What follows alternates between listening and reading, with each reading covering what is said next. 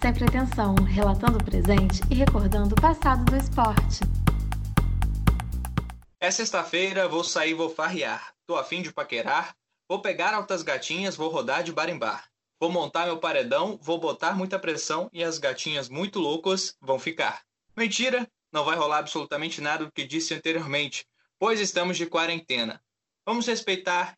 Bora passar a sexta-feira em casa ouvindo o podcast. Por que não? Salve, meu amigo e minha amiga. Eu sou o Matheus Fominski. Estamos juntos em mais uma edição do Sem Pretensão Podcast. Nesse episódio, nós vamos fazer um resumo da semana, trazendo os principais acontecimentos. E claro, eu tenho a companhia dos caras mais irreverentes da cidade do Aço. Hudson Morceguinho e Vitor Hugo Ojeda, o indiano. Salve, galera! Fala aí, cara. É... Prezado ouvinte, peço desculpa para quem começou a ouvir esse programa, que já começou com um nível muito baixo, com piada ruim do Matheus. Matheus acha que vai me substituir aqui no programa, mas não vai conseguir, porque eu já vou começar com uma também, hein? Eu vou abrir espaço aqui para ele, que faz tempo que não vai no cabeleireiro. Acho que nunca foi no esteticista. Com certeza não malha o dia inteiro, mas ele assim tem vida de artista. É o seu Jorge da comunicação, Hudson Ferreira. Fala aí, Hudson. Ai, Deus. Eu fico, eu fico lisonjeado de ser comparado com o seu Jorge. Há muito tempo eu não vejo essa comparação com meu cabelo. Quando meu cabelo era maior, eu ouvia muito. Hoje nem tanto. Seu Jorge, papai, tamo junto. Mas olha, Vitor, dá não, tá, filho? Dá não. Tenta, não, não tenta ir pra comédia, não. Continua na comunicação, porque tá melhor. Tá? Tenta não. Mas tá foi, foi melhor que a do Matheus, admito. Né? Não tem nem como falar. A abertura. Uma, Mas uma, eu não uma... fui tentar fazer piadinha. Cada um Uma tem seu citação. apelido, ué. Uma citação. O primeiro Matheus começa com uma citação dramática. Uma citação dramática emocionante. Né? Lembrando que a gente está em casa. Obrigado por me lembrar dessa triste memória, né? Porque sexta-feira eu vou ficar em casa. Né? Começa a citação dramática e depois ele vem fazendo piadinha, vem fa... tentando ser malemolente, mas não funcionou, tá? Foi bem durão mesmo, tá? Tá tudo duro, entendeu? Não, não teve a malemolência, não teve a malemolência, foi duro mesmo, e é isso. Enfim, eu aproveito a oportunidade para falar que a gente começou o programa com a música do Munhoz e Mariano. Final de semana chegou. Infelizmente, é, é recomendável que a gente fique o final de semana em casa, porque ainda é muito perigoso é, ir em bares, tomar aquela cerveja com os amigos, enfim. Vamos respeitar, porque tem muita gente que não pode ficar em casa, tem que trabalhar, mas quem pode, por favor, vamos respeitar essa decisão aí. Mas galera, vamos falar do que aconteceu aí de importante na semana? Tá, a gente começar pelos estaduais. Partiu. Você que manda, né? geralzão mesmo. Grenal no Rio Grande do Sul. Derby em São Paulo, a Copa do Nordeste de volta, entre outros torneios. O que que vocês acompanharam assim de estadual e chamou a atenção de vocês nessa semana, galera? Cara, eu acompanhei o Derby de São Paulo, né? Clássico Palmeiras e Corinthians. Palmeiras, Palmeiras. Cara, é, é, um, é um jogo já roteirizado, né?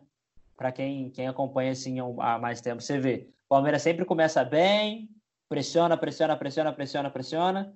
Chega na hora H, o Corinthians faz um gol em cima de uma falha e se retranca e o Palmeiras pressiona o resto do jogo. É assim que funciona o derby paulista e é assim que está funcionando há anos. É, contudo, o Corinthians hoje se tor... hoje não, nessa semana se tornou o maior vencedor de todos os clássicos. Tem mais vitórias no clássico, clássico contra o Santos, clássico contra o São Paulo e agora contra o Palmeiras, que estava empatado. Isso é importante deixar, claro.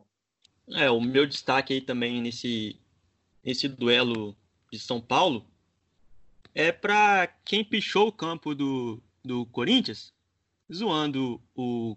Foi o Cássio que zoaram, né? Chamaram o Cássio de Foi. frangueiro. E quem tomou o frango foi o goleiro do Palmeiras, o Everton. Foi muito, muito, muito bonito. Muito ideal. Ótimo O destaque. Cássio catou pra cacete, né? O Cássio catou muito essa partida. Voltou bem, né, cara? Voltou bem da pausa. É, Acho que foi destaque da partida. Foi eleito o melhor do jogo, não foi? Foi. É, pela maioria das pessoas e dos comentaristas foram sim. E, tipo, é legal a gente falar isso porque eu não sei vocês, mas quando eu via, por exemplo, o Cássio na seleção, na escalação do Tite ou do Mano Menezes, por exemplo, eu falava, pô, estão convocando o cara só porque ele joga no Corinthians, pô, o cara é frangueiro, pô, isso, aquilo.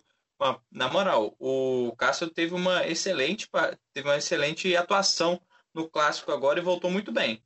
Mas ele é um cara que tem tido atua- atuações recorrentes excelentes, né? No, no Twitter mesmo apareceu um vídeo dele num jogo contra o Botafogo que ele fez um, belo milagre, operou um milagre, numa bola dificílima, que ele pega embaixo e depois o, o, o atacante do Botafogo rebate, ele tira com o pé. Além de outras defesas. Voltando para o jogo, ele fez uma defesa incrível no chute do, do bigode lá. Dificílima no contrapé, ele caindo para o lado, ele deixou o pé e tirou. O Cássio ele pega muito. É, você vê que o, você vê que o talento vem de família, né? Porque o cara tá jogando muito e o filho dele, o Pedro, também foi decisivo lá no Flamengo. Jogando muito também. Essa Eu acho melhor você boa. falar que foi uma piada, porque às vezes as pessoas não vão é, raciocinar que isso foi uma piada, tá? Essa foi ótima. Foi esse, essa foi boa, tá vendo? Isso é piada, isso é trocadilho bom. Então, tá bom. O Vitor trouxe essa informação de antes da partida começar, é, uma noite anterior, os torcedores, creio eu, torcedores do Palmeiras invadiram o Itaquerão, picharam ali a trave, colocaram Cássio Frangueiro e também alusão a uma goleada do Palmeiras sobre o Corinthians, que já faz muito tempo, no placar de 8 a 0. E por isso tinha aquelas marcas no campo, é C, C não, desculpa, SCCP, Esporte Clube Corinthians Paulista. Aí tinha sigla nas duas áreas. Aí depois, por isso, né, isso é proibido, é, na transmissão da TV Globo, o comentarista de arbitragem falou sobre isso, que não pode pintar nada dentro do campo, mas aí tinha uma justificativa, né? Então, é, a Federação Paulista foi cordial nessa situação e permitiu que o Corinthians pintasse ali, colocasse suas iniciais para tirar aquele 8 a 0 que o Vândalo é, fez no campo na noite anterior. E por falar em vandalismo, a gente também teve uma outra situação. Com a derrota, cara, o, alguns torcedores, se podemos chamar de torcedores, tentaram destruir o portão lá da sede social do Palmeiras. Não sei se vocês viram isso, mas não podemos chamar essas pessoas de torcedores, né? E, pô, o Palmeiras é a primeira partida do retorno, cara. Foi um clássico e os caras já queriam quebrar tudo por causa de uma derrota de 1 a 0 E o Palmeiras nem jogou tão ruim assim. É isso. Os caras queriam a vitória qualquer coisa. Cara, mas é, é o negócio, né? O derby é o derby lá em São Paulo. Palmeiras e Corinthians é, é, o, é, um do, é o maior clássico paulista, que eu posso dizer para mim.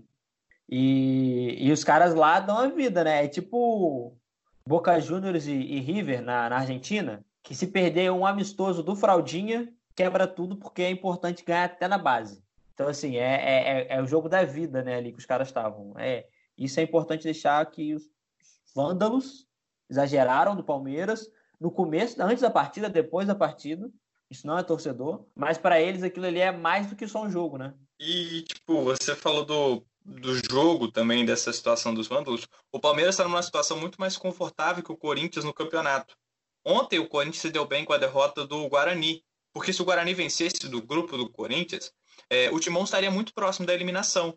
Mas aí, como o time de Campinas foi derrotado ontem é, pelo São Bento, se eu não me engano, é, não, pelo Botafogo, desculpa. Então, o Corinthians ainda segue com chances de classificação no campeonato. E o Palmeiras está bem no, no, torneio, sabe? É, é, algo assim. Perdeu um clássico, tudo bem. Mas aí vai depredar a sede social do clube, cara. E não foi só isso. Eles acabaram, eles destruíram também uma, uma televisão que ficava próxima ali. São coisas que eu não consigo entender. Pô, o campeonato tá voltando, velho. Isso é um pouco inexplicável. A gente vai mudar de assunto, mas é, é só uma insatisfação que eu tenho em relação a isso, que para mim não faz sentido algum. É, irmão, assim, não queria mudar de assunto, mas já mudando, como você falou que vai mudar, a gente tem que pontuar aqui que é um assunto é, controverso, né, cara? Porque quando o futebol no Rio de Janeiro voltou, todo mundo criticou. Todo mundo achou ruim, errado pela situação que estava passando o Rio de Janeiro. Agora o São Paulo, na mesma situação até pior que estava na época o Rio de Janeiro, volta o futebol as pessoas comemoram. Tá muito errado isso. Não era para ter voltado nesse momento também. Era para ter acabado o estadual de São Paulo. Era para ter acabado o estadual no país, meu amigo. Era essa a intenção.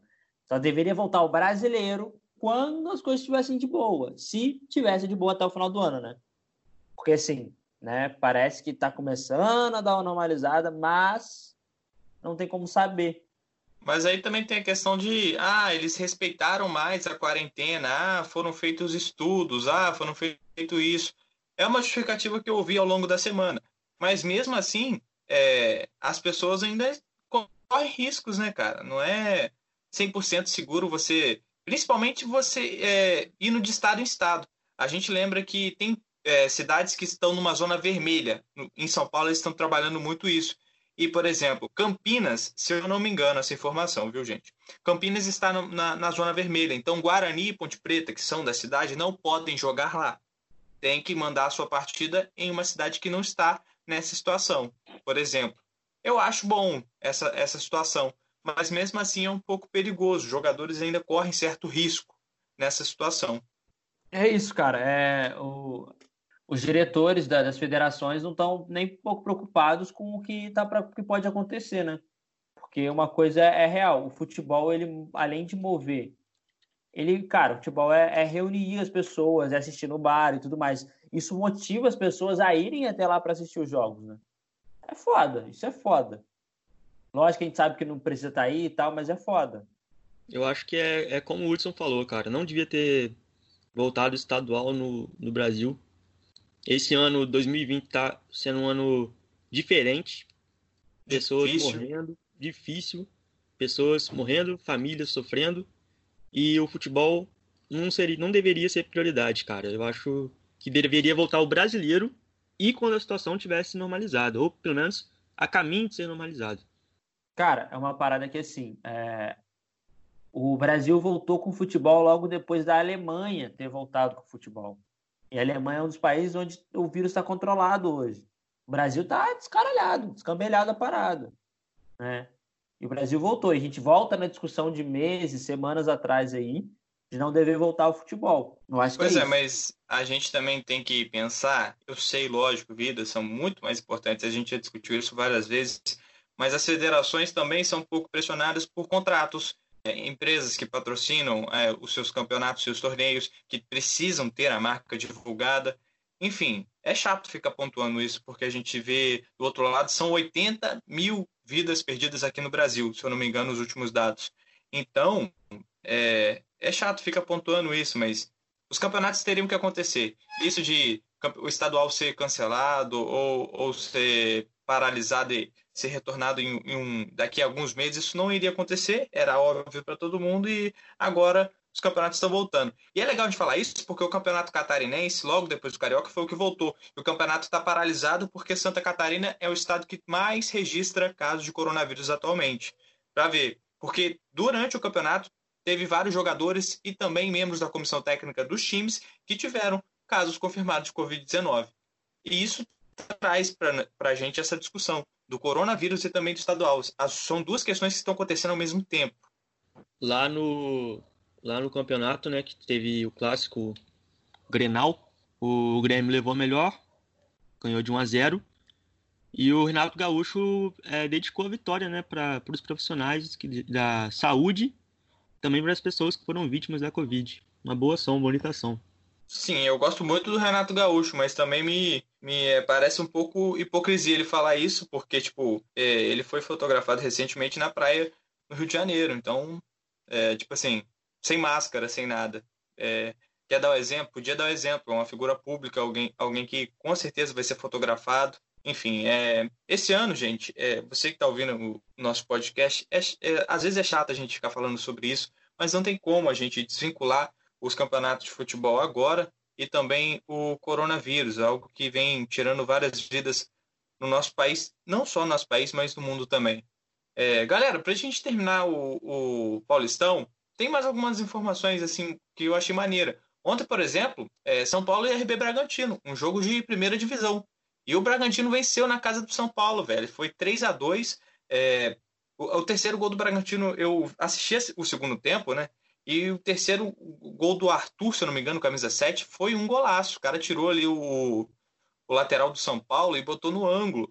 Enfim, o Bragantino engatou a quarta ou quinta vitória seguida no estadual e é a equipe de maior colocação no ranking geral do Paulistão pra gente ver, porque é uma equipe que subiu, estava na Série B, fez uma campanha muito boa, vai jogar a Série A esse ano e atualmente é a melhor equipe do Paulistão.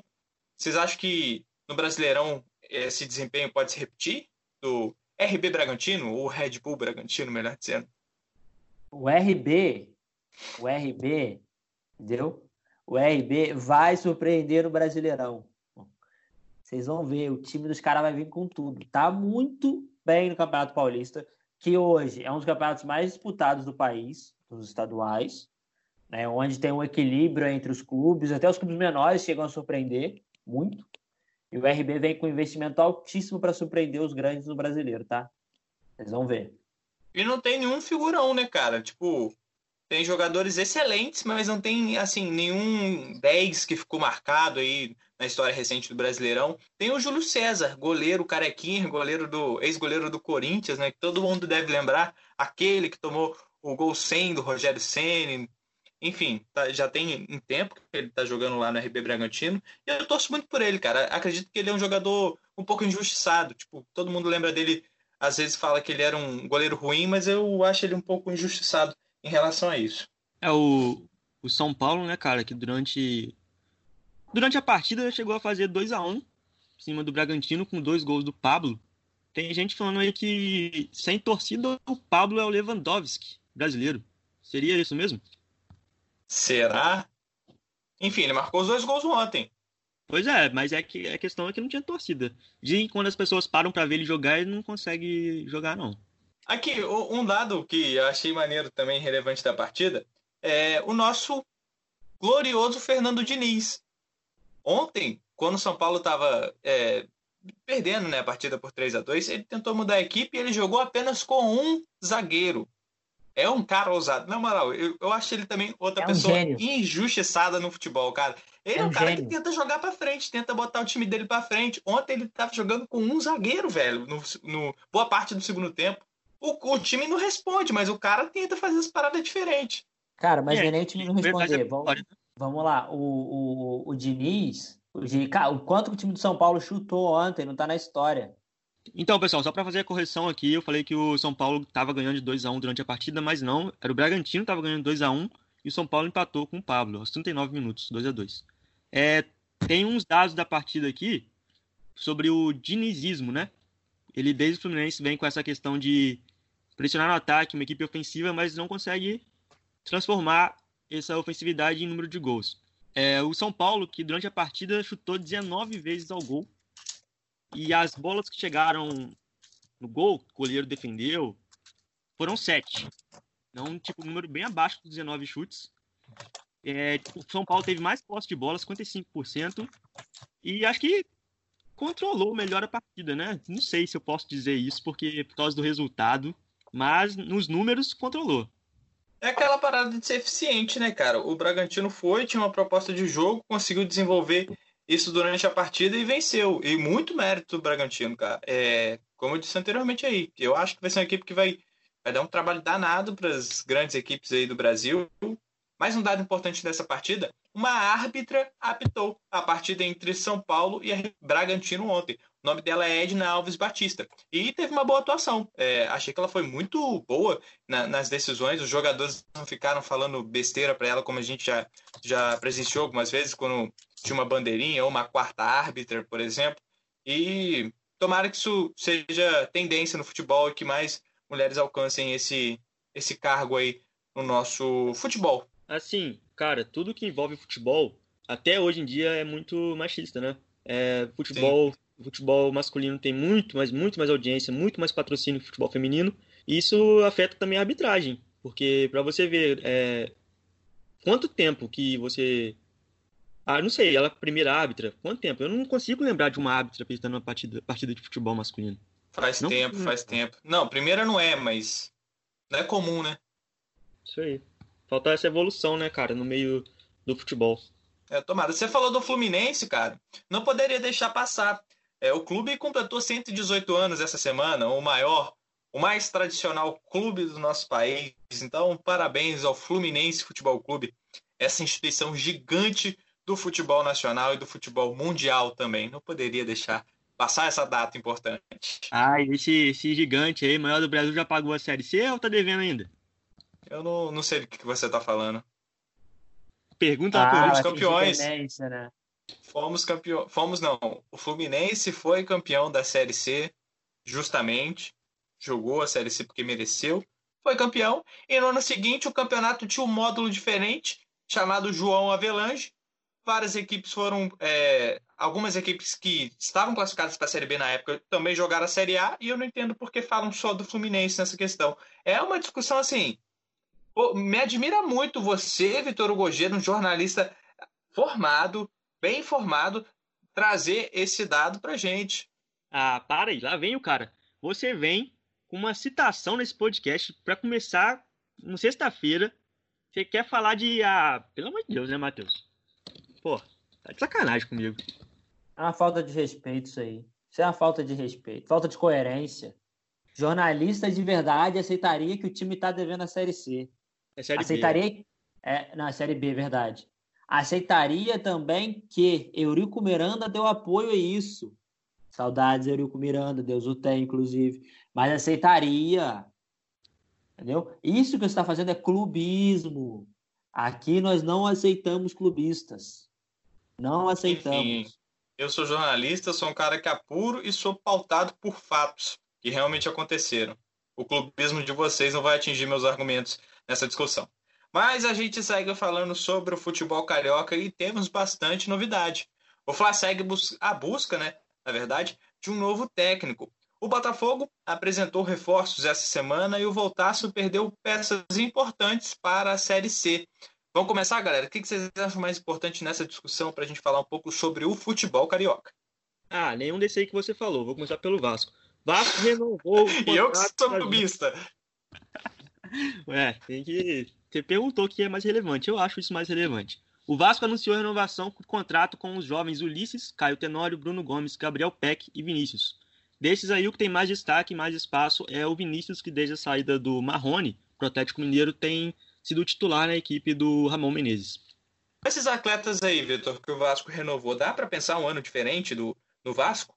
Cara, são promessas, né? Você não pode colocar pressão neles, porque são jovens, acabaram de subir, vão oscilar bastante, mas são, são promessas de um futuro interessante, principalmente o Vinícius e o Bruno Gomes, são os que eu eu acho melhores, melhores preparados, mais preparados para assumir a bronca aí, de entrar nessa equipe do Vasco, que é uma equipe feia, mas são garotos que eu acho que vão dar bom, bons resultados para o elenco. Tem uma informação muito importante para vocês aí que é um orgulho para minha pessoa. É, quando eu falo isso, eu até me emociono. Eu tenho, faço aniversário no mesmo dia que o Ribamar. Dia 21 de maio é o dia dos craques do futebol. Obrigado. Pois é. É, é uma informação relevante que você acaba de escutar no podcast sem pretensão. Obrigado por acompanhar a gente. E se você não tivesse acompanhado, não tivesse ouvido esse podcast, você não iria saber que o nosso Vitor Hugo e o atacante Ribamar do Vasco fazem aniversário no mesmo dia. Mais uma informação útil para você aqui no nosso podcast. Enfim, tá na hora da gente falar do Mengão, Flamengo, Clube de Regatas Flamengo. O Marcos Braz, que é o vice-presidente lá do futebol do Fla, está na Europa analisando as possibilidades no mercado. E o, ex-auxiliar do Guardiola, o Domenech Torrent, não sei se é assim que se pronuncia, peço perdão aos poliglotas que estão nos escutando, tem ganhado força. Vocês acham que o ex-auxiliar do Guardiola pode chegar no Flamengo? Eu acho que o Valdemar seria uma melhor opção, mas. Assim, vou dizer a frase que eu tenho escutado há muito tempo, desde que o, o, o Jesus saiu. Europeu. Ô, ô, rapidinho. Vitor, sem a piada do Jorge Jesus, a gente sabe que ele foi com Deus. Regaça, Hudson, sua vez, moleque. Eu acho que assim, quem vier de fora não vai perder nada. Porque vai vir, vai manter o nome dele lá fora. Se ganhar muita coisa, vai continuar sendo quem era. Se perder, vai continuar sendo quem era. Não vai mudar em nada se vier um cara de fora. Então, amigo, segue o jogo. Segue o baile. Ah, irmão, eu acho que eu tenho uma opinião diferente de você. Por quê? Quem vem para cá vem com uma pressão absurda, porque o cara perdeu seis jogos, seis não, cinco partidas em um ano. O cara tem que mostrar um, um, serviço absurdo aqui no Flamengo para tipo, pra ele ficar bem. Porque se ele for mal aqui, ele não tem mais chance na Europa. É, eu sei lá, eu acho um plano arriscado. O, ca o cara, o cara é, ganhou, seis, ganhou seis jogos o, o Jorge Jesus fez excelente trabalho, não, não, não desfaço. Mas Jorge Jesus ganhou, ganhou tudo, perdeu só cinco jogos. Voltou para onde? Voltou para o Benfica. Não foi para um Barcelona, não foi para um Real Madrid, não foi para um time A, Triple A, tipo, time foda da Europa. O cara foi para o Benfica, que hoje está em decadência.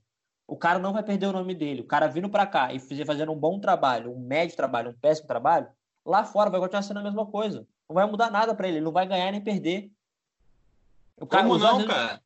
Cara, cara, o Jorge Jesus ganhou o quê? O Jorge Jesus foi campeão da Libertadores, vice-campeão mundial, campeão brasileiro, ganhou tudo que podia ganhar no Brasil, teve só cinco derrotas. Só cinco. E tá super valorizado em Portugal, chegou como Deus lá. Em Portugal? Campeonato português? É, é o país do cara. Você acha é que sério? ele não é cotado para, por exemplo, assumir a seleção portuguesa? Por exemplo, não, do, não é. eu não me surpreendo nada que daqui a pouco ele apareça na seleção portuguesa. E eu outra coisa. Para mim, pra mim não é. Cara, não, não, não, perde nada, o cara não ganha nem perde. O cara ganha nem perde. Qualquer treinador pega qualquer treinador que passou pelo Brasil, treinador tipo de, de que treinou seleção é, sul-americana ou não sei o que, veio para cá, fez o que fez, pode ter feito um mau trabalho, um bom trabalho, foi embora, não ganhou nem perdeu, manteve, continuou sendo quem era, não acrescentou em nada. Essa foi a verdade. Pega qualquer treinador sul-americano que veio para cá, qualquer jogador europeu que veio para cá e voltou para Europa.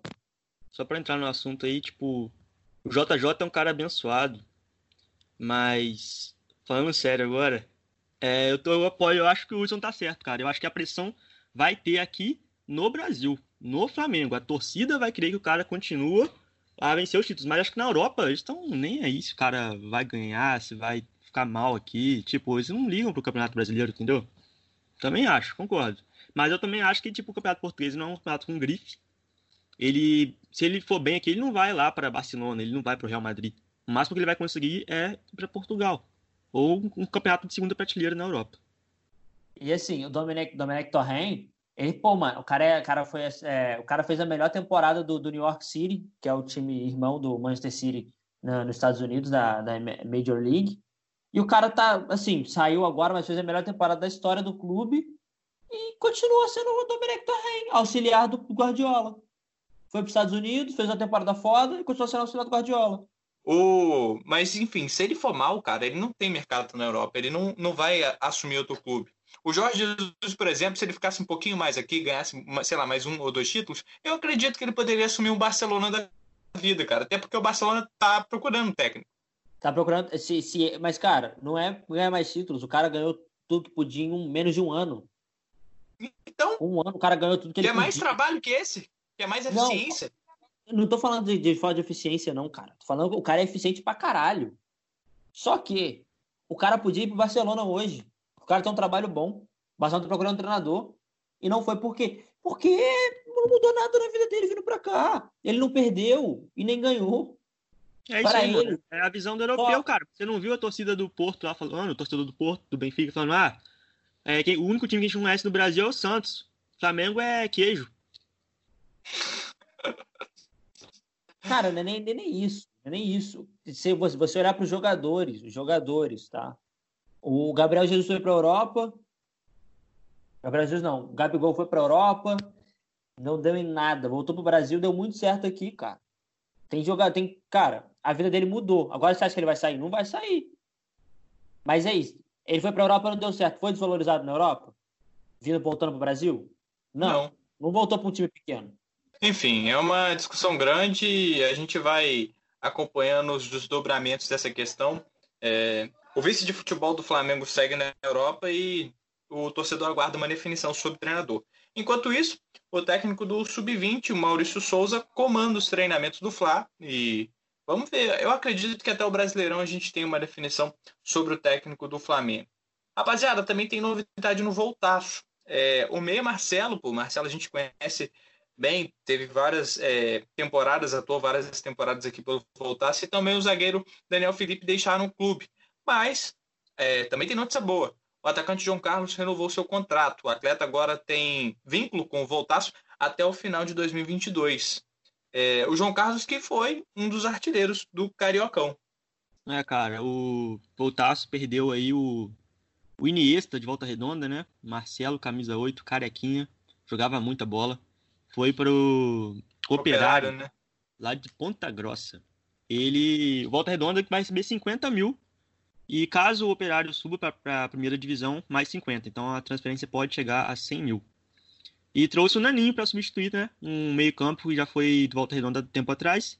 Teve um bom desempenho e voltou agora para a cidade do Aço. Pois é, o Daniel Felipe, que também saiu, teve, tem um contrato um pouco semelhante. O Voltaço pode ganhar uma compensação de 50 mil reais, caso o seu clube, o Sampaio Correia, suba. É, o Sampaio Correia também jogará a Série B, assim como o Voltaço.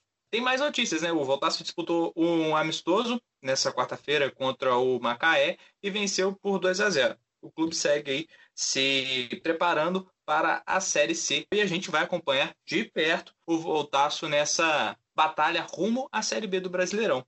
Hora da gente falar do nosso glorioso. O Botafogo também tem reforço na área, galera. O Alvinegro apresentou dois laterais é, essa semana e também agora de manhã anunciou um zagueiro. Os laterais se tratam do Kelvin e o Vitor Luiz. O Kelvin tem 22 anos, é, é, tem contrato com a Tom Bense de Minas Gerais e chega por empréstimo. E o Vitor Luiz é conhecido por todo mundo, já teve atuação é, no Botafogo, já vestiu a camisa do, do, Glorioso entre os anos de 2016 e 2017, e a torcida é, acredita muito no potencial do jogador.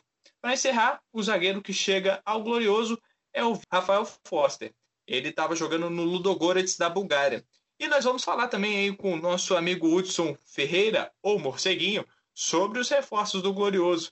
Ô, Hudson, quem você espera que possa render mais frutos ao Botafogo nessa temporada? É, cara, eu espero que de verdade dê muito certo o, o Rafael, o Foster, né?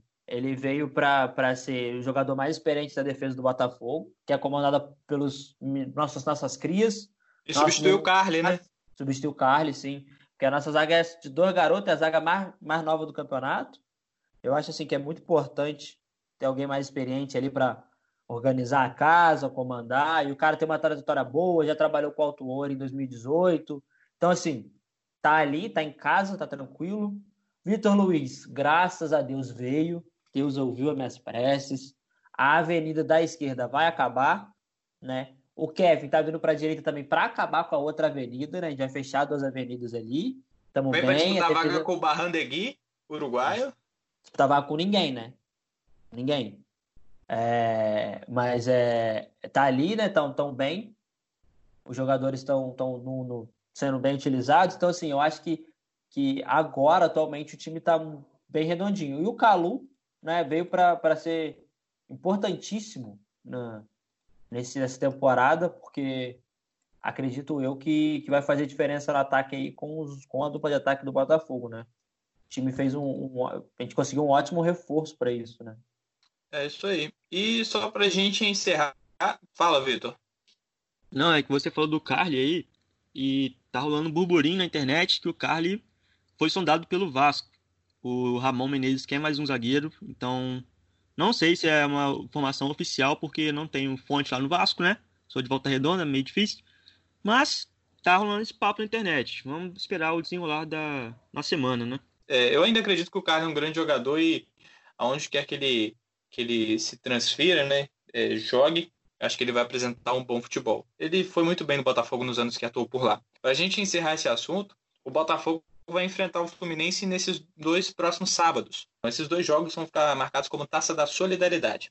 A gente lembra que Fluminense e Botafogo foram dois clubes que se engajaram muito nas questões extra-campo no futebol carioca. São duas equipes que lutaram até o final para tentar adiar o retorno do carioca, porque alegaram que não tinha condições, as questões de saúde eram mais importantes. Enfim, Fluminense e Botafogo jogam nos, do, nos próximos sábados lá no Engenhão pela Taça Solidariedade. Galera, é isso então. Mais um podcast feito, concluído.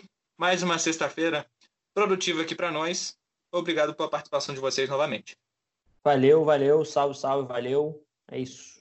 Valeu aí, terminou esse giro de notícias. E até a próxima, né, galera? Um abraço. Se cuidem. Pois é, pessoal, eu sempre te convido a participar com a gente, interagir conosco nas nossas redes sociais e também no nosso blog. Nosso Instagram, anote aí, arroba blog.sempretensão. Encontra a gente lá, troca uma ideia com a gente, dá seu feedback, o que, que você acha que a gente pode melhorar aqui no nosso canal. Enfim, esse canal de comunicação é seu. E também estamos em todas as plataformas de streaming. Você quer ouvir sua música, às vezes dá uma oportunidade aí para o nosso trabalho, escuta um pouco do nosso podcast. Acredito que você vai gostar muito dos conteúdos que apresentamos aqui. É isso. Boa sexta-feira para você, bom final de semana e um grande abraço.